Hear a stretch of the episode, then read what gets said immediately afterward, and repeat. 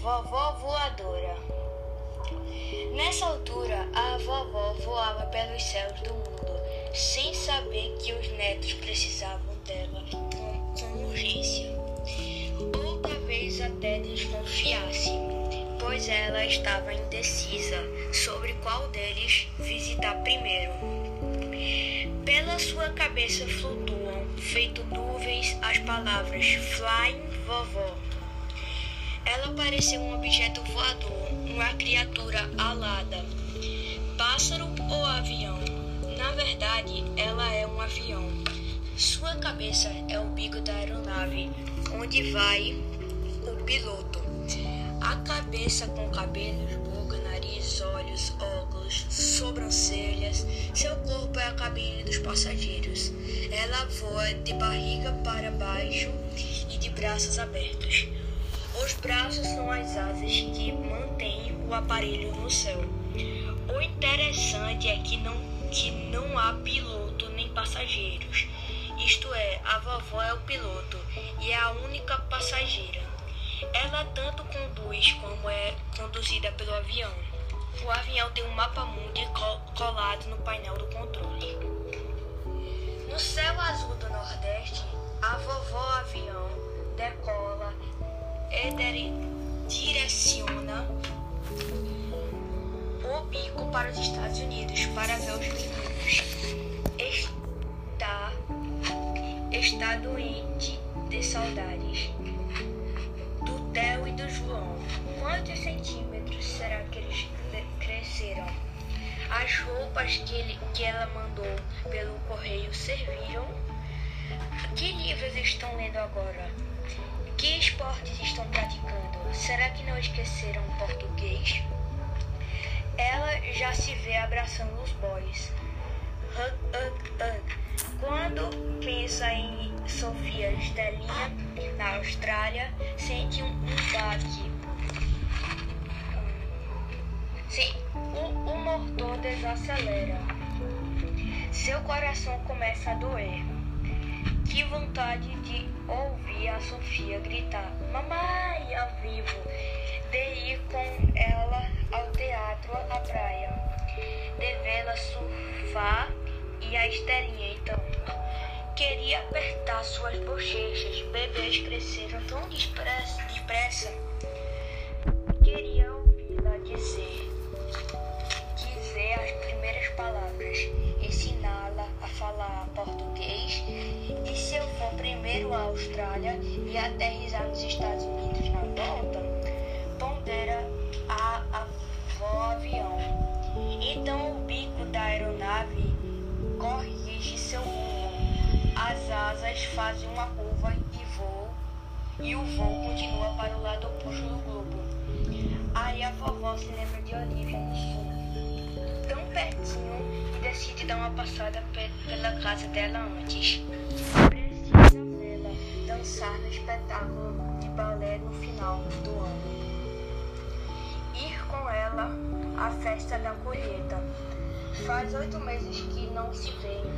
Dá para acreditar? Morando no mesmo país? Como é possível uma avó ficar quase, quase um ano longe da neta? O avião faz um desvio na rota, muda outra vez de direção e prossegue a viagem via Serra Catarinense. A primeira escala será lá, antes da Austrália. No céu azul, as nuvens parecem carneirinhos e brancos.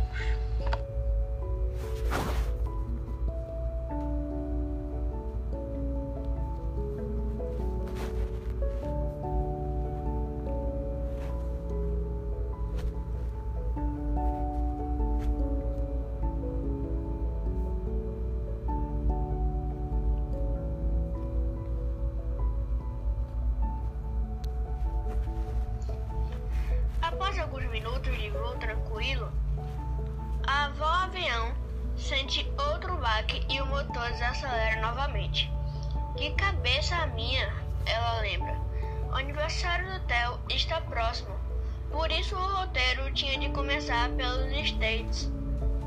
Como pode esquecer de algo tão importante? Quanto tempo faz que ela não vai ao aniversário dos netos, hein? Canta parabéns e não bate palmas quando eles assopram as velhinhas do bolo.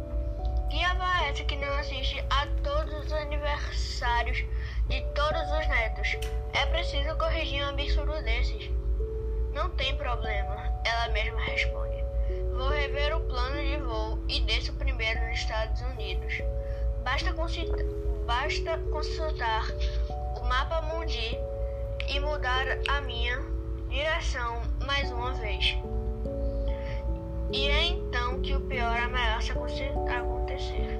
Desorientada com os comandos contratórios, a aeronave tem uma, tem uma forte tontura.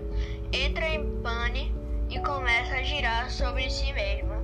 Ela gira em parafuso, perde altura, mergulha no vazio e cai. Cai, cai rapidamente. Vê o chão chegando cada vez mais perto e não tem controle sobre o aparelho. Looping, vovó. Looping, vovó. Sobre as palavras que flutuam agora na sua cabeça. Será que eu consigo aterrizar? Socorro, socorro! De repente bate um medo terrível que ninguém entenda o que ela está falando. Como é mesmo que se diz? Socorro! Em inglês? Que cabeça, esqueci de novo. Com um avião descontrolado com um avião descontrolado em queda vertical, a vovó procura o kit de sobrevivência na bolsa. Por sorte, o encontra. Ela abre o dicionário, vai até a letra S e vê socorro e começa a gritar: Help, please help me! I am crying for help. Espera ser ouvida pela torre do aeroporto mais próximo, mas a torre não responde. Vê o mar passando lá embaixo, vê terras, vê montanhas. Consegue baixar o trem de pouso. Olha a pista ali. Que cidade é essa? Está voltando para o Nordeste ou chegando à Serra Catarinense. Cresce, cresce, cresce. Agora o fim acabou. O choque com solo é tão forte que o corpo da vovó se, protege, se projeta para frente ela bate a cabeça no painel de controle do avião e desmaia. Quando volta a si, no meio dos destroços da poeira, a van voadora olha ao redor, ainda longa, esperando ver ossos quebrados. Por todo, por todo canto.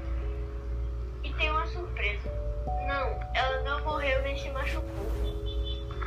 Ela não está em outro mundo, nem em outro planeta. Vovó está na cama dela, do outro lado, do outro lado. O bebê dorme feito anjo, na mesma posição que havia deitado. Era tudo um sonho, gente. Ou melhor, era um,